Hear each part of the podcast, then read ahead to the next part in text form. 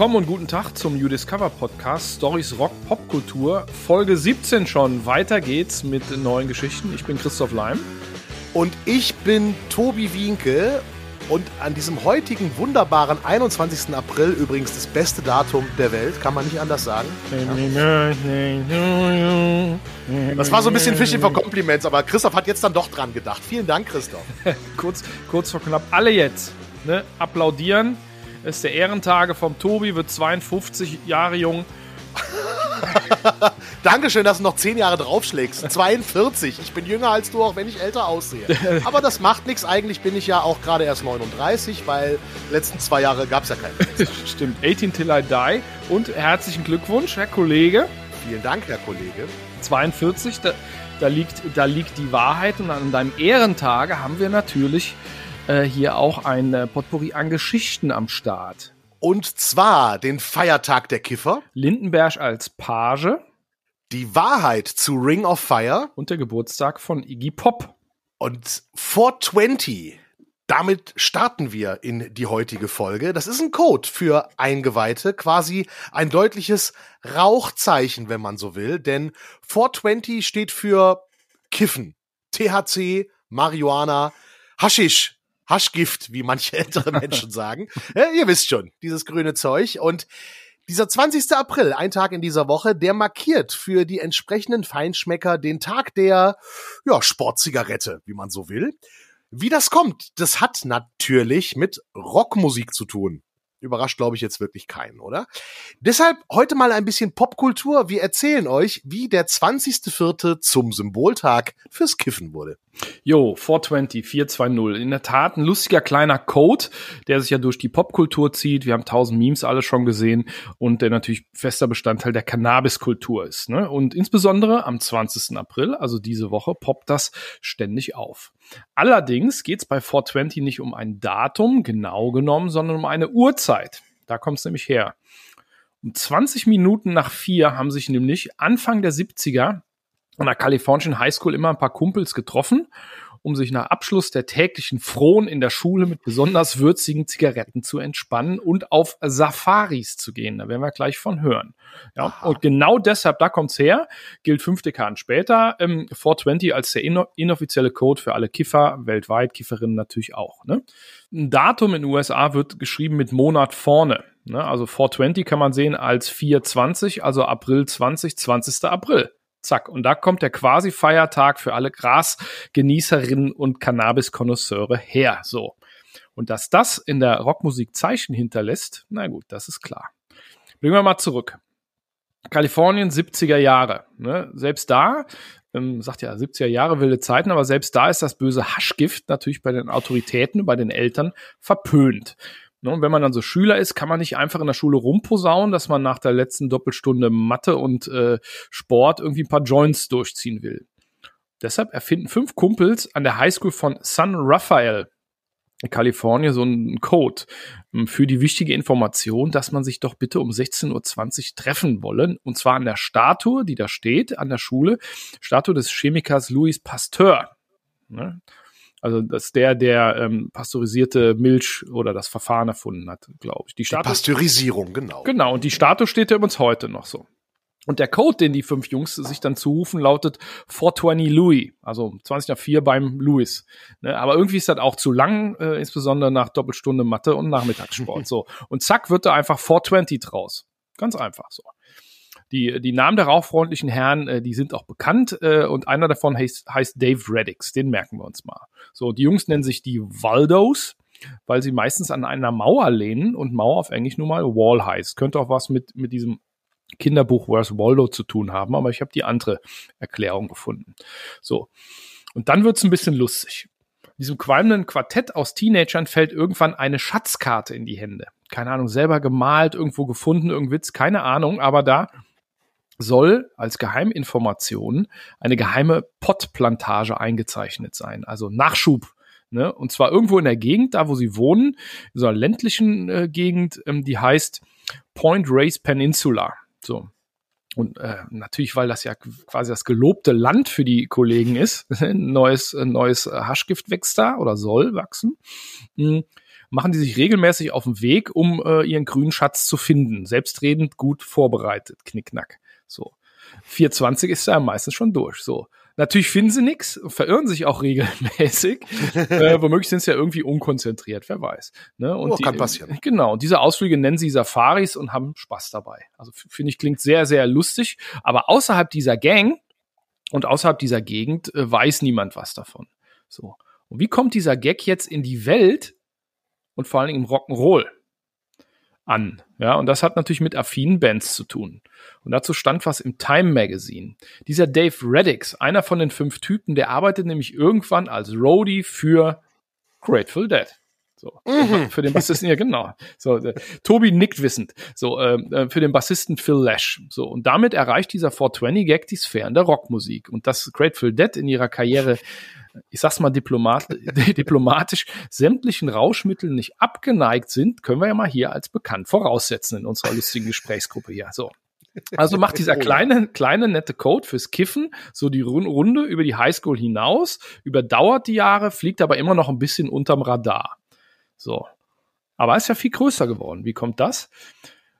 Äh, Dezember 1990 spielen Grateful Dead und da ist ein Flyer, äh, der da die Runde macht. Der fällt in die richtigen Hände. Und auf dem Papier steht, man solle am 20. April um 16.20 Uhr ein anzünden, natürlich, äh, so als Aufruf. Und da steht, wie dieser Ausdruck entstanden sei. Aber da steht eine falsche Erklärung. So. Das findet allerdings ein Typ interessant, der bei einer Zeitung arbeitet, die High Times heißt. Ein Fachblatt für Hanfkultur. Steve Bloom Guter heißt Name. ja, ne? High Times. Ist geil, oder? Steve Bloom heißt der, heißt der Typ und der schreibt einen Artikel über diesen lustigen kleinen Code und hört fünf Jahre aber nichts mehr davon. So, 420 qualmt weiterhin in der Welt rum. Eine amüsante kleine Anekdote, hilfreiche Kurzform. Dann melden sich aber die echten Waldos bei diesem High Times Redakteur und sagen, das stimmt alles nicht. Die wahre Historie von 420, dem Code, ist anders. Und dann erscheint ein weiterer Artikel in der High Times, um die Sache mal richtig zu stellen. Und diese Waldos, die haben hier Späßchen von früher anscheinend sogar ernst genommen. Die können sogar Beweise vorlegen, dass sie schon Anfang der 70er untereinander von 420 gesprochen haben, wenn sie Kiffen meinten. Also die ersten waren. Und diese Beweise liegen, kein Witz habe ich gelesen, in einem Banktresor.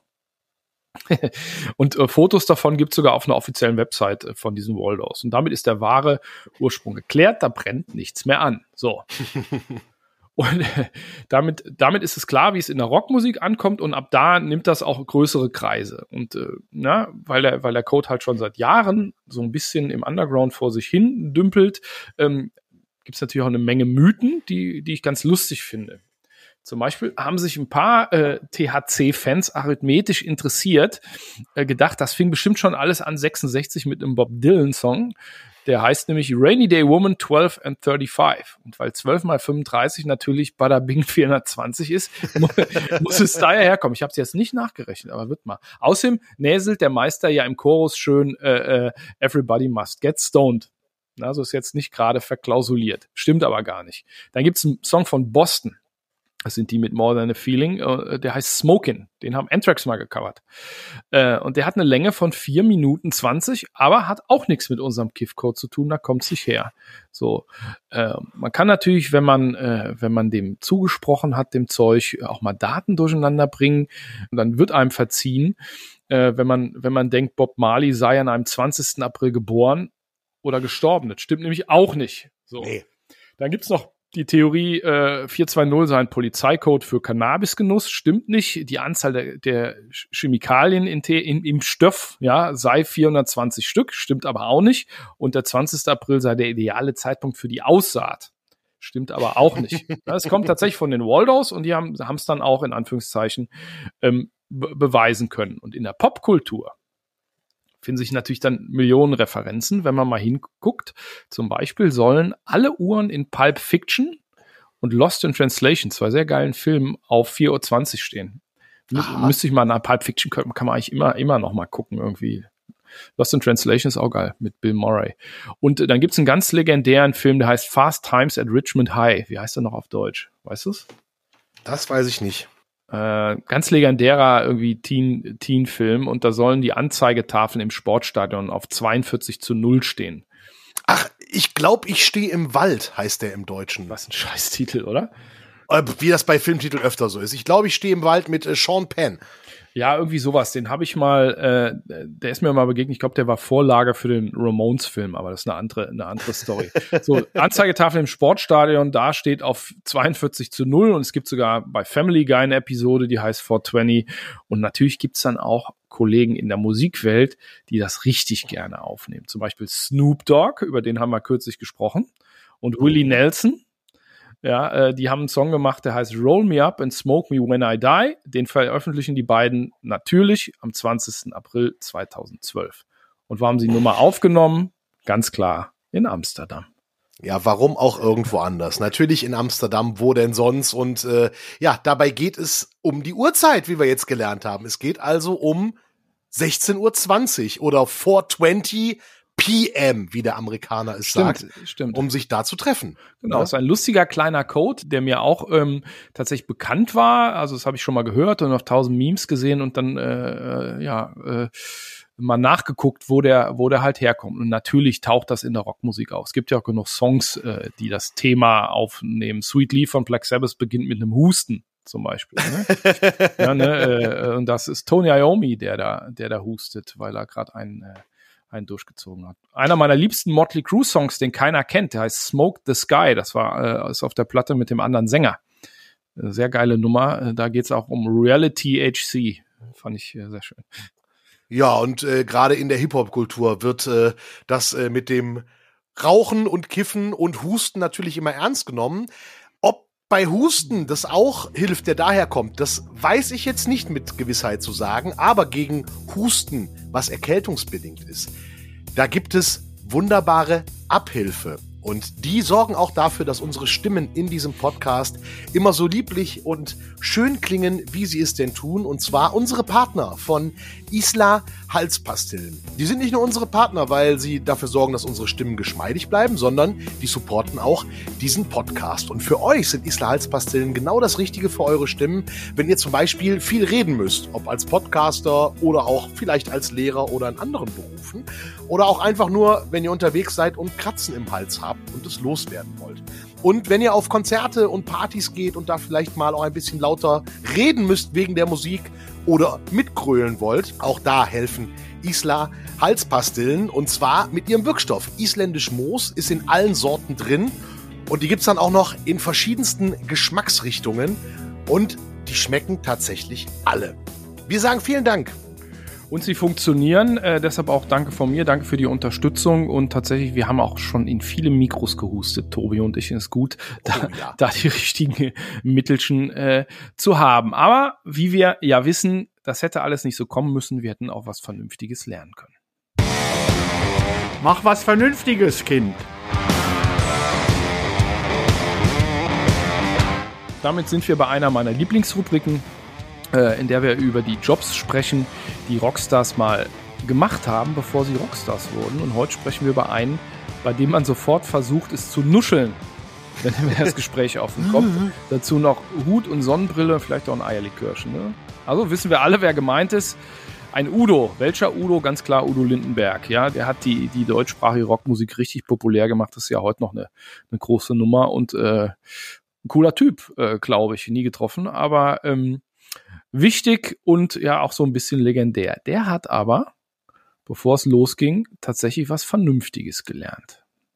Ja, und kaum hast du es ausgesprochen, fängt man schon an, den Lindenberg. Ich habe ihn übrigens mal getroffen, aber dazu später mehr. Denn das, was er Vernünftiges gelernt hat, hat er auch noch in meiner Geburtsstadt äh, gelernt. Und zwar in Düsseldorf. Udo stammt ja eigentlich aus Gronau in Westfalen und hat da schon als kleiner Junge, wie es in diversen Biografien heißt, so auf allem rumgetrommelt, was ihm in die Finger kam.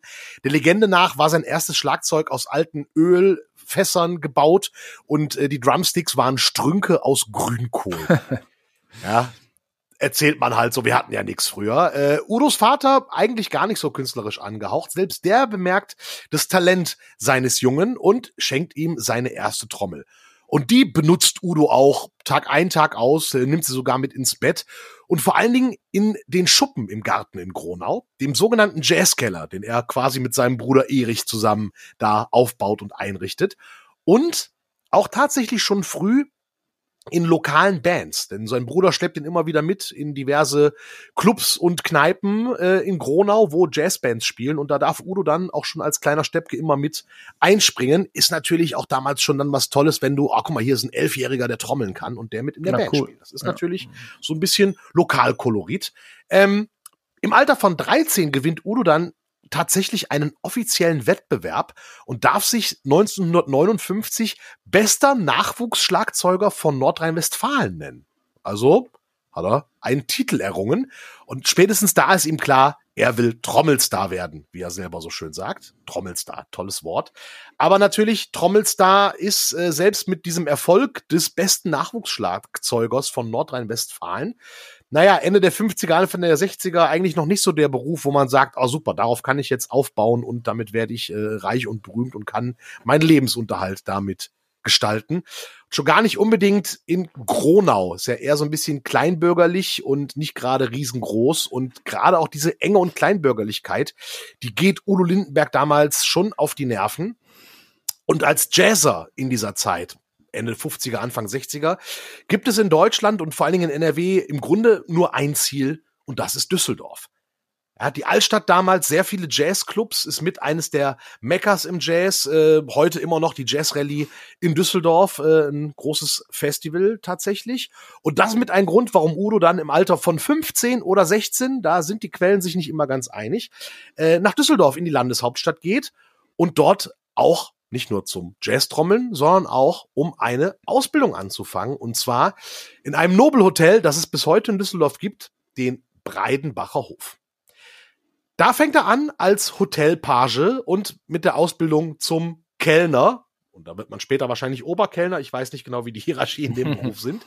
Aber er fängt als Page an, äh, geleitet die Leute zu ihrem Aufzug, schleppt Gepäck und so weiter und erzählt später Monatsgehalt von ihm als Hotelpagenlehrling 20 Mark.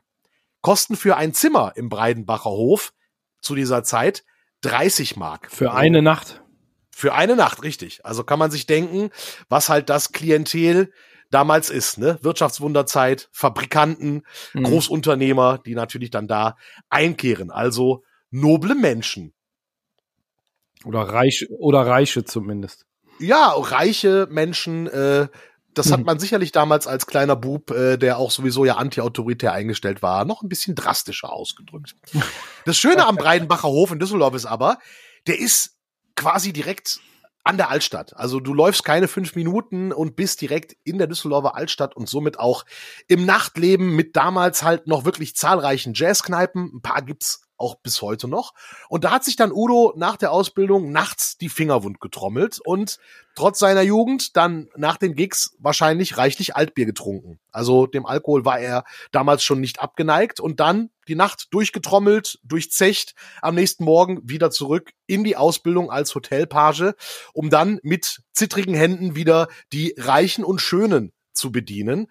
Ja, und das ging natürlich nicht immer gut. Ähm, Nervenberg, so nannten ihn äh, seine Kollegen im Hotel gerne eben, weil die Nerven durch waren nach durchspielten Nächten und durchzechten Nerven. Er war einfach durch. Kann man sich vorstellen, wenn du einen Tag über im Hotel äh, mal los und dann bist du nachts am Trommeln und am Saufen, am nächsten Morgen musst du wieder ran. Da ist man schon mal ein bisschen zittrig und dann kam, was kommen musste. Diverse Male fielen ihm Gläser runter und vor allen Dingen edles Bleikristallglas. Und dann flog Lindenberg irgendwann in hohem Bogen aus dem Hotel raus. Die Ausbildung hat er nicht zu Ende gemacht. Wobei Lindenberg selber gerne erzählt, also er hat es ja drauf angelegt. Ne, er wollte ja rausfliegen, er hat ja eigentlich keinen Bock auf die Ausbildung, ist ja hauptsächlich nach Düsseldorf gegangen, um als Jazzer erfolgreich zu werden. Wirklich nachvollziehbar ist es nicht mehr. Aber es ist bis heute so, wenn Udo Lindenberg in Düsseldorf ist, schaut er im Breidenbacher Hof vorbei. Hm. Hat er auch schon früh in seiner Karriere übrigens versucht. Äh, 75 zum Beispiel. Da war er mit seinem Panikorchester unterwegs und da ging es gerade so richtig los mit Udos Karriere. Und da wollte er bei seinem alten Arbeitgeber die Präsidentensuite buchen im Breidenbacher Hof. Die haben aber damals gesagt, äh, nee, äh, für euch ist hier kein Platz. Lag wahrscheinlich an den Outfits, ne? Rocker in Leder in den 70er Jahren war damals noch nicht so gesellschaftsfähig wie heute. Und außerdem hat das Hotel damals gesagt, also ehemalige Angestellte, zumal noch solche, die rausgeschmissen wurden, die haben kein Recht auf Logis in unseren Räumlichkeiten. Das war 1975. Mittlerweile sieht das natürlich ganz anders aus. Der wird natürlich hofiert und das böse Blut zwischen ihm und seinem ehemaligen Arbeitgeber, das ist komplett getilgt. Wenn er in Düsseldorf ist, dann pennt er da und äh, posiert auch im Hotel. 2014 hat er sogar für die Presse eine Führung durch seine alte Arbeitsstätte und Ausbildungsstätte gegeben ähm, und seine Pagenmütze von damals. Die ist sogar Teil der Sammlung im Deutschen Rock- und Popmuseum am Udo Lindenberg Platz übrigens in Gronau, also mit dieser ganzen ehemaligen Ausbildung. Das ist was, was Udo ja bis heute immer hochhält. Aber abgeschlossen hat er sie nicht. Hm, cool. Hätte ich, kann ich mir irgendwie auch nicht vorstellen. Äh, damals hat er wahrscheinlich schon lange Haare gehabt, war noch ziemlich jung. Äh, äh, ich kann mir vorstellen, dass er da gearbeitet hat dann mit den Haaren, könnte es schwierig gewesen sein, aber dann in der Stadt rumhängen bis morgens um 80 Uhr äh, und Bier trinken hat wohl keiner nach dem Ausweis gefragt. Aber er hat's ja, er, er hat's ja durchgezogen nee. und äh, wer weiß, wie, wie die Karriere da schon anlief, wenn er so ein Trommeltalent war. Das hatte ich auch gar nicht so auf dem Schirm. Vielleicht musste er dann auch irgendwie die Ausbildung nicht mehr machen und konnte sich echt rausschmeißen lassen. Was ich ja, aber er hat danach noch ein paar Jahre so ein bisschen äh, äh rumgekrebst und hat auch wirklich quasi so ein bisschen obdachlos sich durch Düsseldorf geschlagen. Mhm. Äh, aber irgendwann ging das dann mit der Karriere los und äh, wurde auch erstmal als Trommler ja berühmt, ne? wie wir alle wissen. Ja, äh, sonntagsabends hören wir den immer. Ähm, der hat nämlich äh, in, dem, in der Titelmelodie von Tatort das Schlagzeug gespielt. Der Song ist äh, von Klaus Dollinger geschrieben und die Drums spielt Udo Lindenberg, selbst wenn er später als Sänger berühmt wurde, Sänger und Bandleader. Aber das ist äh, unser Udo tatsächlich. Genau, jeden Sonntagabend Udo Lindenberg am Schlagzeug. Und manchmal macht er ja noch so Sachen, dass er sich mal wieder ans Schlagzeug setzt. Und angeblich soll sein Bühnentanz ja auch auf Schlagzeugspiel äh, basieren, dass er halt ne, mit den Füßen die Bassdrum quasi spielt und mit den Händen da in der Luft rumrudert. Ich glaube, der zappelt aber einfach nur rum und äh, es ist der Schmacht nach der Zigarre, denn eingangs habe ich gesagt, ich habe ihn ja mal getroffen. Und das war total krass. Udo Lindenberg Interview kann ich jedem angehenden Journalisten nur empfehlen. Ihr braucht nur eine Frage vorzubereiten und Udo erzählt einfach dann die Viertelstunde Interviewslot komplett durch.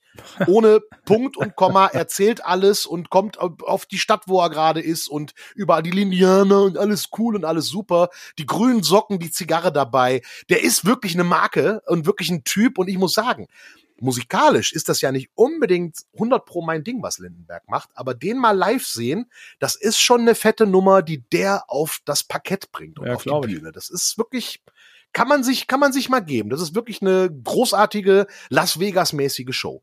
Du hast sie schon gesehen live. Ich habe ihn live gesehen, ja, und das war wirklich, äh, also es war so Vegas-Style, weißt du, eine fette Bühne und da stand eine Bar auf der Bühne ja. und dann hat er Gastmusiker gehabt, die dann an der Bar saßen und äh, warteten und Eierlikörchen tranken. Es war in Köln tatsächlich natürlich, wenn in Köln, ne, Wolfgang Niedecken war natürlich da und saß dann an der Ar und äh, trank Eierlikör und der war der glücklichste, weil er war der erste Gast, glaube ich, im dritten oder vierten Song und hat den Rest des Abends an Udos Bar, die in das Bühnenbild integriert war, gesessen und sich äh, Kölsch und Eierlikör getrunken. Sich ja. einen reingestellt, das, äh, das ist lustig. Ja, der ist eine Marke. Wie alt ist der jetzt, der Lindenberg? Puh, Mitte 70. Udo wird tatsächlich 76 und zwar äh, 17. Mai hat er Geburtstag. Also auch in gar nicht allzu weiter Ferne und somit teile ich mir mit Udo Lindenberg quasi das Sternzeichen. Denn hm. äh, heute fängt Stier an, ich habe Geburtstag und auch noch andere haben Geburtstag. Zum Beispiel Elizabeth Alexandra Mary, besser bekannt als Elizabeth II., Königin des Vereinigten Königreichs von Großbritannien und Nordirland. Die wird nämlich heute 96 Jahre alt. Äh, der Gameboy hat auch Geburtstag, der wird 33. Und äh, Kralle Krawinkel von Trio, der wäre 75 geworden und hat somit am genau dem gleichen Tag Geburtstag wie das Urgestein des Punk, über das wir jetzt reden wollen, nämlich James Newell Osterberg Jr., der wird 75 und ist der Welt besser bekannt unter seinem Künstlernamen Iggy Pop. Ja, yeah, ja, yeah, Iggy Pop. Und der hatte keine große Überraschung, ein ziemlich wildes Leben. Deshalb wird der Mann mitunter ja sogar der Godfather of Punk genannt. Und das passiert ja auch nicht einfach so. Ne, wie wir wissen, berühmt geworden mit den Stooges, ab Ende der 70er ein erfolgreicher Solokünstler und der ist immer noch aktiv. Und in der Zwischenzeit ging es natürlich hoch und runter und auch nicht immer einfach. Ne? In seinen wildesten Zeiten war Iggy Pop unberechenbar, sehr extrovertiert, um es freundlich äh, äh, formulieren, auf der Bühne und meistens ohne T-Shirt. Übrigens äh, heute noch, äh, aber kann er machen. Der hat weniger Bauch als quasi Tobi und ich zusammen. Also mathematisch, ja, ja, ja. mathematisch war das inkorrekt, aber ihr wisst, was ich meine. So, der kommt, der Iggy Pop hat Geburtstag am selben Tag wie Tobi Winke. Äh, am 21. April nur Iggy Pop äh, 1947. Der kommt, wie gesagt, äh, auf die Welt als James Newell Osterberg Jr. Und zwar in Michigan, Bundesstaat Michigan, in einer Kleinstadt namens Muskegon. So, die Familie lebt in so einem Trailerpark, also Wohnwagen, ziehen dann in eine Stadt, die heißt Ypsilanti. Lustiger Name. Äh, so heißt auch eine Politikerin, glaube ich. So. Und ich muss sofort an dieses Magazin denken, was es früher mal gab. Uhrzeitkrebse. genau, richtig. Ist ja, passt auch wieder zu Iggy Pop, Uhrzeitkrebs ein bisschen. ja, das stimmt. Und äh, also Iggy Pop äh, wächst dann da auf äh, und sein späterer Stooges-Kumpel Ron Ashton sagt, Iggy war ein ganz normaler Teenager, irgendwie hat nicht gesoffen und nicht geraucht. Ne? Äh, aber er hat sich in der fünften Klasse schon für Schlagzeug interessiert. Ne? Zuerst hat er ein selber gebautes, äh, genau wie Udo Lindenberg, und dann kriegt er ein richtiges Ne? Und seine Eltern unterstützen ihn immer voll. Und das ist ganz geil. Die kaufen ihm irgendwann ein Drumkit, aber das ist zu groß für diese Wohnung, diesen, diesen Trailer, den sie da haben, vielleicht größerer Wohnwagen oder so. Und die Eltern geben tatsächlich ihr Schlafzimmer auf, weil nur da das Drumkit reinpasst. Die geben also ihr, das ne, ist der größte Raum daheim. Äh, und die wollen ihren Sohn aber unterstützen. Finde ich voll cool. Und Iggy sagt später, ja, sagt in, in Interviews, äh, ich habe dann auf der Schule irgendwie äh, ganz wohlhabende äh, Söhne äh, getroffen von, keine Ahnung, so von Ford, der, der, der Autofirma und so weiter. Aber ich hatte einen größeren Reichtum, das war die Unterstützung meiner Eltern. Und das ist schon eine coole Ansage. Natürlich kommen die ersten Bands irgendwann und Mitte der 60er, also mit unter 20, macht er schon äh, erste Aufnahmen, so ähm, Bo Diddley Cover nimmt er auf, so eine Single. Und die Band heißt The Iguanas. Und da kommt die erste Hälfte seines Spitznamens her. The Iguanas äh, und dann daraus wird dann, wird dann Iggy genannt. Ne? Andere Band heißt Prime Movers. Ne? Aber nebenbei studiert er noch, bricht er aber ab und zieht nach Chicago, um über Blues zu lernen. Eine Grundlage für alles. Und da gründet er auch eine Kapelle, die heißt The Psychedelic Stooges. Inspiriert von eher härterem Zeug, MC5, The Doors und so. The Sonics. Mhm. So. Und die Kollegen von Psychedelic Stooges verpassen Iggy den zweiten Teil seines Spitznamens, nämlich Pop, weil er irgendeinem Typen ähnelt aus der Gegend, der so genannt wird. Zufall, aber heute noch heißt Iggy Pop Iggy Pop.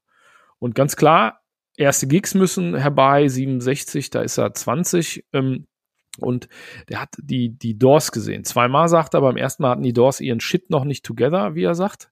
Äh, beim zweiten Mal aber schon. Und zwar insbesondere Jim Morrison. Ne? Also sehr antagonistisches Bühnenverhalten, beleidigt auch mal Publikum, die anwesende Polizei sowieso.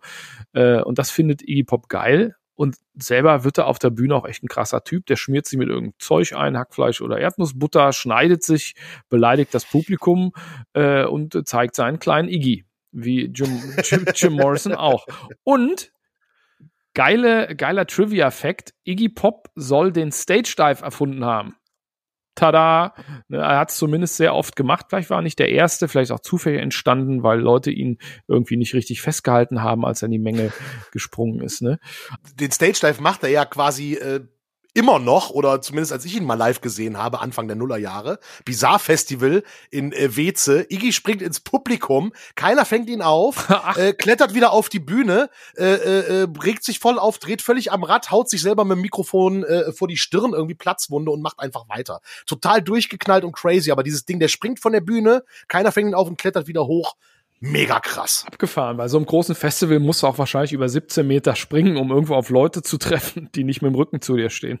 ja gut, bei Iggy kommt dann so ein Windstoß und dann fliegt er auch die 17 Meter, aber das hat wunderbar funktioniert. Also krasser Typ und das hat mich wirklich beeindruckt. Also ich mag den mega gut. Ja, krass ist der auf jeden Fall. Und der hat auch, äh, wie gesagt, mit dem Stage Dive angeblich angefangen. Er hat zumindest schon sehr früh, sehr häufig gemacht. Und äh, sehr früh kommen auch Platten. Äh, 1969, da ist er 22, hauen die Stooges ihr erstes Album raus. Heißt auch so, The Stooges. 1970 kommt Funhouse, das kennt man. Aber insgesamt geht nicht so viel. Sollte sich aber Jahre, Jahre später als ziemlich einflussreich erweisen, die Phase. Klar, für alle Punkrocker. Ne? Irgendwann lösen die Stooges sich auf, weil unser Iggy mittlerweile ziemlich schwer Heroin heroinabhängig ist. Äh, scheiß Idee. Ne? Es kommt aber zu einer Wiedervereinigung und dann kommt ein Album namens Raw Power 73 und das ist legendär. Das ist wohl das Stooges-Album. Bowie hat's produziert. Die Band geht mhm. wieder, die Band geht wieder auf Tour, aber schon 74 spielt die Band aber trotzdem schon ihre letzte Show und die, die Zeiten davor sind schon eher krass. Na, am 4. Februar 74 spielen sie in Wayne, Michigan und im Publikum ist eine Motorradgang und die sind sehr, sehr feindselig der Band gegenüber, insbesondere dem Sänger gegenüber. Und das saugt Iggy geradezu auf. Ja, der findet das, sagt Lester Banks, der legendäre Journalist, äh, schreibt darüber und sagt, der hat das, der hat das aufgenommen und zurückgegeben. Ne? Iggy soll gerufen haben, ihr Arschlöcher wollt Louis Louis hören, dann geben wir euch Louis Louis. Das war ist so ein Rock'n'Roll-Klassiker von einer Band namens The Kingsman, klingt wie Wild Thing, haben sogar Motorhead mal mhm. gecovert. Eigentlich eine, eine totale äh, Kaugummi Rock'n'Roll Nummer. Ne? Und äh, die Stooges spielen dann eine 45-minütige Version davon angeblich. Das sind echt nur drei Akkorde. Wild Thing eine Dreiviertelstunde, kann man sich mal überlegen. Und äh, äh, und Iggy ändert auch den Text und singt äh, so schöne Sachen wie, ihr könnt mich am Arsch lecken, ihr Biker-Schwuchtel-Sissis. Ne? Zitat, ne? wir sagen sowas nicht. So. Und äh, also die Stimmung, herrlich, ne? Und als ein Biker dann besonders laut wird, sagt Iggy, hör zu, du Arschloch, wenn du noch einmal dazwischen rufst, komme ich da runter und trete dir in den Arsch. So, Antwort, fick dich, du kleiner Punk. Und Iggy springt und wird von der Motorradgang nach allen Regeln der Kunst verkloppt. So, beleidigt sie wahrscheinlich weiter, denn die, der Motorradclub, der The Scorpions heißt, nichts mit der Band zu tun, klar, meldet sich beim lokalen Radiosender und verspricht Iggy und the Stooges, dass es richtig was äh, äh, am Kopf gibt äh, oder sie sogar kalt zu machen, wenn der nächste Auftritt paar Tage später, 9. Februar, in Detroit stattfindet. Ne? Für, für Iggy und seine Band ist das natürlich eine Einladung, die Show erst recht durchzuziehen. Und diese Show wird tatsächlich mitgeschnitten und macht die zweite Hälfte von einer Live-Platte aus. Die heißt Metallica O. Äh, und, und dieser Lester Banks äh, schreibt zum Beispiel, dass man Bierflaschen hört, wie sie an den Klampfen der Musiker zerschellen. Also krass, die werden richtig, richtig äh, beschmissen. Und Louis Louis spielen sie natürlich trotzdem. Äh, Tote, Tote gibt's äh, äh, glücklicherweise nicht, äh, aber keine weiteren Shows. Noch im selben Monat, nur ein paar Wochen später, äh, löst die Band sich dann auf, weil Iggys Sucht zu groß ist. Ne? Aber was für Eier hat das? So, du Chris, wirst bedroht irgendwie und dann haust noch einen drauf und provozierst weiter und kriegst auf die Fresse und drehst weiter auf. Also ich muss sagen, ähm, das hat schon große Fresse und was dahinter. Das passiert auch nicht oft. Das stimmt. Er hatte nachher aber auch im Wortsinn eine große Fresse, hat man gelesen. Also der hat, das der stimmt. Hat, der hat richtig, richtig eingekriegt. Äh, ihm geht's aber auch generell da nach der Auflösung nicht so gut. Äh, das hat viel mit Drogen zu tun. Er weist sich sogar äh, irgendwo ein zum Entzug äh, und wird und wird äh, besucht von einem Kumpel, von einem Freund und und, und Helfer, äh, David Bowie der große David Bowie. Die beiden haben sich nämlich angefreundet und äh, der hilft ihm da so ein bisschen durch die schwierige Zeit und die beiden ziehen zusammen nach West-Berlin. Denn David Bowie ist auch nicht gerade ganz äh, flockig entspannt. Ebenfalls, ich glaube, der ist hart kokainabhängig. Ähm, und die, die gehen nach Berlin, um ihre Süchte loszuwerden. Und dabei entsteht einiges an Musik von unserem Iggy, insbesondere nämlich zwei Soloalben. 77 in einem Jahr, zwei Alben. The Idiot und Lust for Life. Und das sind wohl die bekanntesten. Ne? Da gibt's ein geiles Zitat von Iggy, äh, wohnt dann halt irgendwo in Berlin und das größte Erlebnis äh, seien immer Donnerstage gewesen, weil dann alle, die noch irgendwie kriechen können, sich zum Sofa geschleppt haben, um Starsky und Hutch zu gucken. okay, ja, und, und, damals in Berlin hat ja auch Iggy Pop für Bowie geschrieben und zwar China Girl. Ne? Genau, das, also ist, ein, ist, ein, ist, ein, ist ein Iggy-Song. Äh, die haben die beide zusammen geschrieben, aber Iggy hat mhm. den zuerst aufgenommen und, und Bowie hat den nachher re-recorded, nochmal aufgenommen und hat den den Hit damit gelandet. Gibt sogar noch mehr. Die Titel habe ich aber nicht im Kopf. Hast du natürlich vollkommen recht. Die beiden machen auch noch mehr Platten. Iggy macht noch mehr Soloalben. Äh, viel mit Bowie zusammen, nicht so erfolgreich. Ähm, wollen wir jetzt hier nicht ins Detail gehen. Und lustig finde ich, dass äh, Iggy Pop 1980 schon eine Autobiografie rausgibt. Wie alt ist, wie alt ist er da? Da ist er dann 33. Äh, ja, und äh, ja, super. In meinem hm. Geburtsjahr. Toll mit 33 schon die Autobiografie, Krass. aber soll kein Abschluss sein, denn die heißt I Need More. Ne? Und da kommen mehr Soloalben auch verschiedener Stile. Der probiert dann natürlich viel rum, ist nicht, ist beileibe nicht alles irgendwie der Gitarre, gitarrenbasierte Krach-Punkrock von den Stooges und er hat weiter Drogenprobleme. Ich habe Iggy Pop mitbekommen Anfang der 90er mit einem Album namens Brick by Brick, weil da Guns N' Roses mitgespielt haben. So. äh, die sind nämlich der Meinung, äh, was eine coole Sau. Ne? Und über die folgenden Jahre wird äh, Iggys Ruf auch immer größer, eine Punk-Ikone zu sein. Also das stellt sich raus, dass er einfach sehr viele Leute auf verschiedenen Ebenen beeinflusst hat. Interessanterweise sagt er selber, Iggy ist nicht Jimmy. Iggy Pop ist nicht Jimmy Osterberg, äh, der Trend zwischen seiner öffentlichen oder Bühnenfigur und sich selber, vor allen Dingen im höheren Alter. Ist ein bisschen wie bei Alice Cooper sozusagen. Ganz klar, 2003 kommt die Stooges Reunion, 2010 Rock'n'Roll Hall of Fame. Ron Ashton stirbt, äh, der Klampfer, später Bassist der Band ähm, und einer der besten Freunde. Und dann löst die Band sich auch wieder auf. Aber die Solokarriere von Iggy Pop äh, lief ja auch äh, immer weiter. Er hat auch Filme gemacht. Äh, Too Much to Mention sozusagen mit Jim Jarmusch zusammen. 2003 mhm. Coffee and Cigarettes in einer, in einer coolen Szene mit Tom Waits. Und äh, ähm, Iggy Pop taucht auch noch in einem Megafilm auf, Der Herr der Ringe. Allerdings nicht, ja, allerdings nicht so, äh, nicht so schmeichelhaft, denn sein Körperbau und die Bewegung, die er so auf der Bühne hat, der windet sich und so, die, die werden als Vorlage genommen für Gollum. My Precious. Ja, mit oh. Computertricks, Computertricks geht alles, finde ich abgefahren. Ja gut, ist, ist das denn wirklich confirmed? Ich glaube, das ist, das ist, das ist so ein Gerücht, oder? Ich meine, aber die Optik ist da. Ich habe tatsächlich jetzt erst kürzlich noch äh, Herr der Ringe gesehen, äh, weil ich es Weihnachten nicht geschafft habe und habe gedacht, der sieht aus wie Iggy, aber jetzt stimmt's klar, es ist naheliegend. Ja, also Go so Gollum ist ja öfter viel gebeugt, aber es könnte sein, es ist tatsächlich nicht nicht bestätigt, aber die Story finde ich sehr sehr lustig. Ja, ja. Ähm, Gollum, Gollum, Iggy, Iggy, ein Schatz. Ja, super, passt. Hm? Und äh, äh, mit Tricks, mit mit Computertricks geht ja alles. Iggy selber ist aber irgendwie technophob. Der schreibt, äh, zumindest hat er lange Jahre keine E-Mails geschrieben und auch nicht mit dem Smartphone rumgemacht. Er hatte nur so ein altes Handy und fand dann SMS-Tippen total scheiße, weil da immer drei Buchstaben pro Taste waren. Die Jüngeren müssen das jetzt, müssen das jetzt googeln, wie das funktioniert.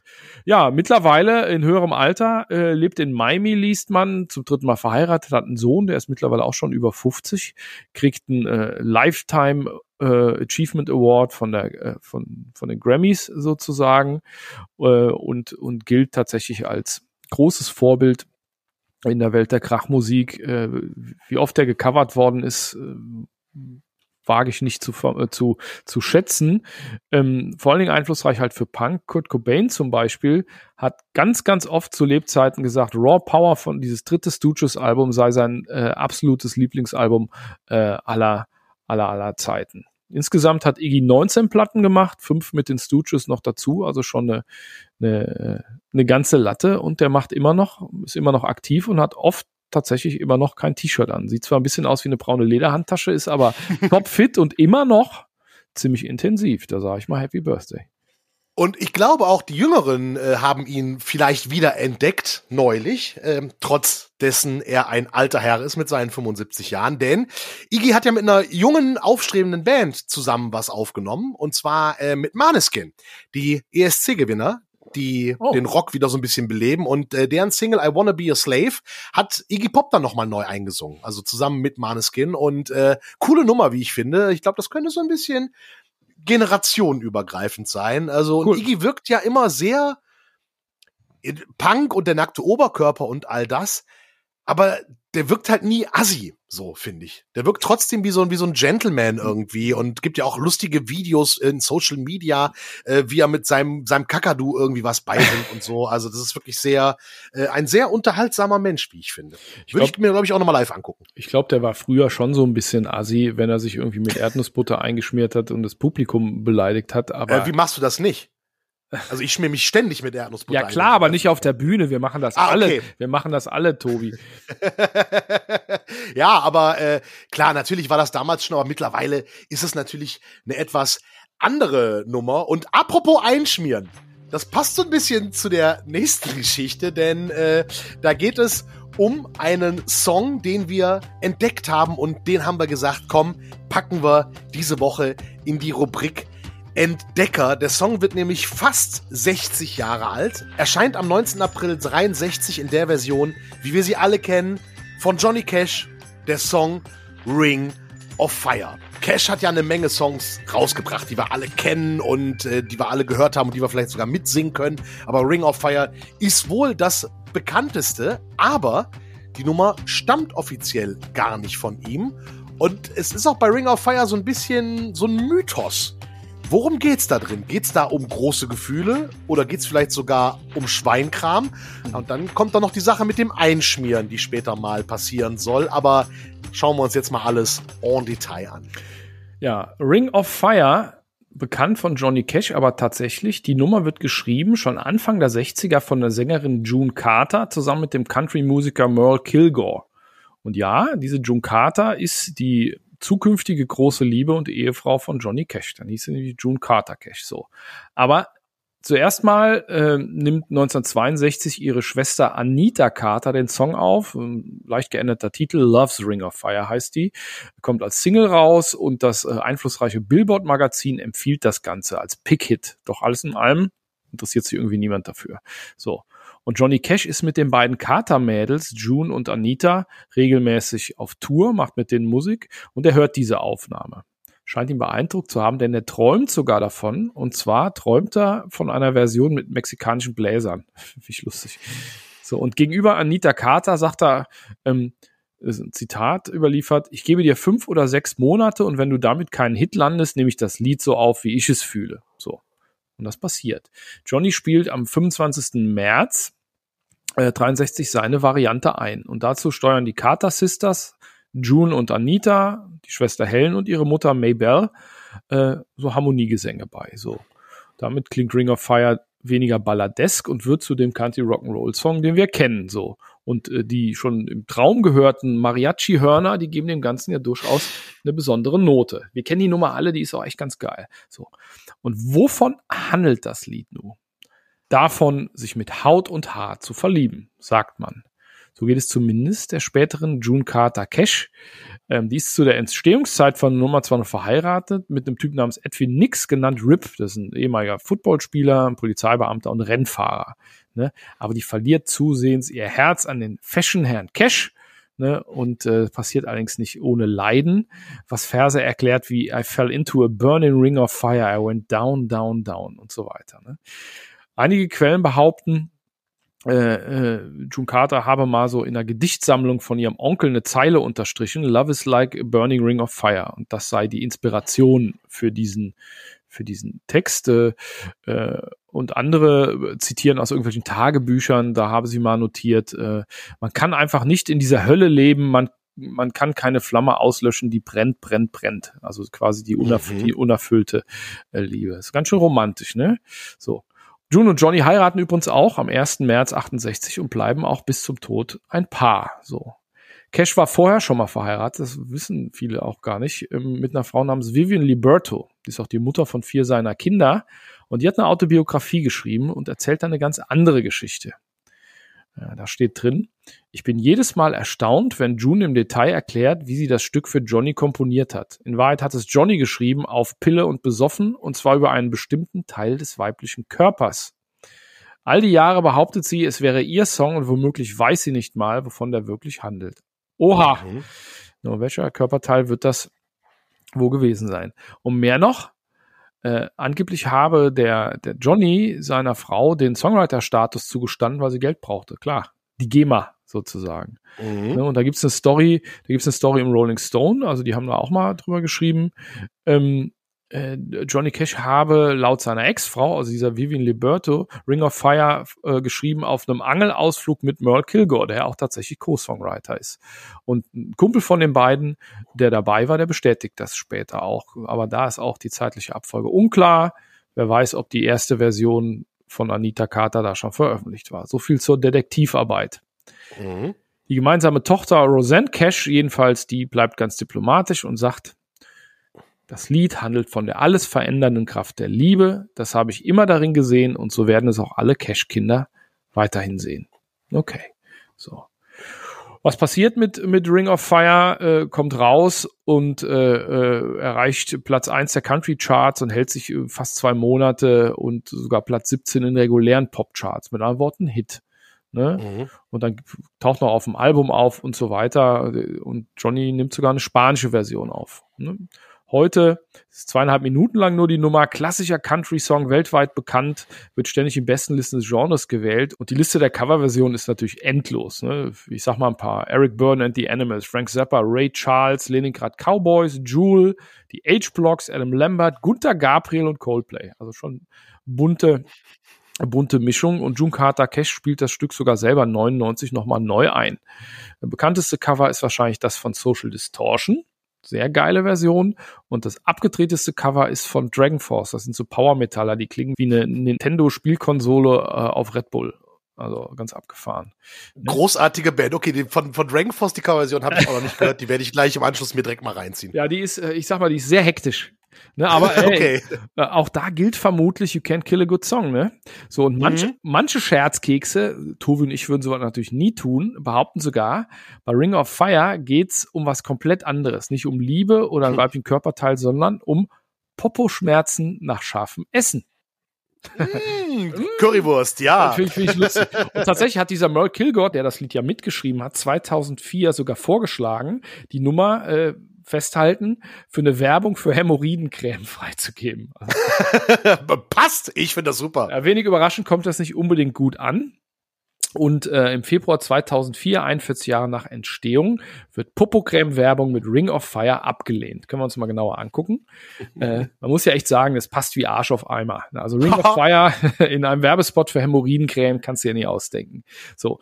Und das geht auch, nach, äh, das sieht auch eine Produktionsfirma so, die, die das nämlich plant diesen Country-Hit für so ein Werbefilmchen einzusetzen. Big Grin Productions aus Florida. Da gibt es eine Mitarbeiterin, die heißt Sula Miller.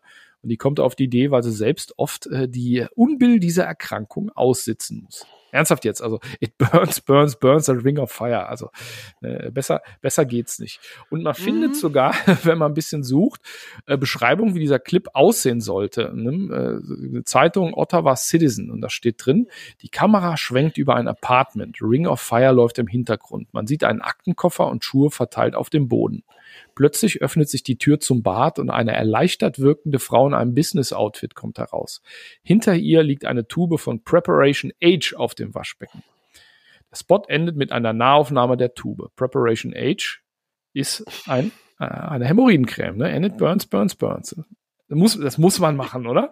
Ich finde den super. Das ist, das ist ein super Drehbuch, ein toller Spot. Äh, ich sehe ihn sofort vor Augen und denke mir mit genug Kohle, das, das ist so ein Spot für die Super Bowl-Werbung. So, so groß ist der. Ja, klar, ich meine, Elfmeter ohne Torwart. Ne? Und dieser Merle Kilgore, mit dem ja June Carter das Lied geschrieben hatte, offiziell, dem scheint der Gedanke keine Schmerzen zu bereiten. und auf seinen Konzerten widmet er die Nummer, auch wenn er das spielt, öfter den Herstellern von Preparation Age. Eben dieser in den USA populären Salbe für Poposchmerzen. So, doch die Nachfahren von Johnny Cash, unserem Man in Black, die halten davon gar nichts.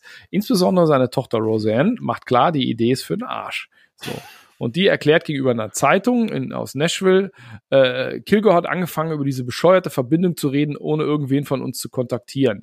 Der Song handelt von der Kraft der Liebe und das wird er immer tun. Wir werden nie erlauben, dass das Lied so entwürdigt wird. Ne, so, dieser Einspruch in dieser Zeitung lässt sich nicht genau datieren, aber CBS und BBC greifen die Sache auf. Auch der Deutsche Spiegel berichtet sogar drüber und das war so ungefähr am 17. Februar 2004.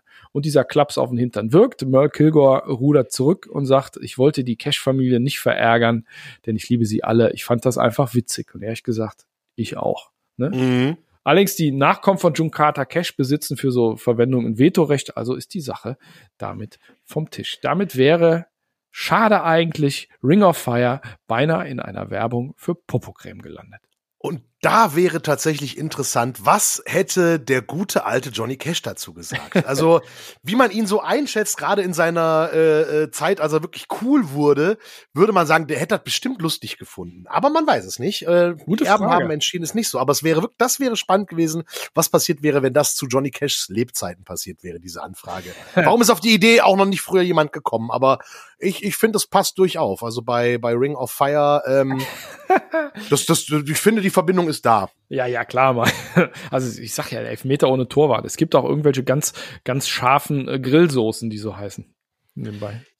Ja, okay. Und damit würde ich sagen, grillen wir einfach mal heute an, äh, an diesem Tag äh, nach Folge 17 und äh, gucken mal, ob wir in der nächsten Woche dann, am 28. April, wenn Folge 18 rauskommt, die Schmerzen beiseite gelegt haben. Vielen Dank fürs Einschalten und fürs Hören und denkt dran, empfehlt uns weiter, liked uns, teilt uns und wenn ihr uns was mitteilen wollt oder uns einfach nur loben wollt oder zum Geburtstag gratulieren wollt. Ja, loben, viel loben.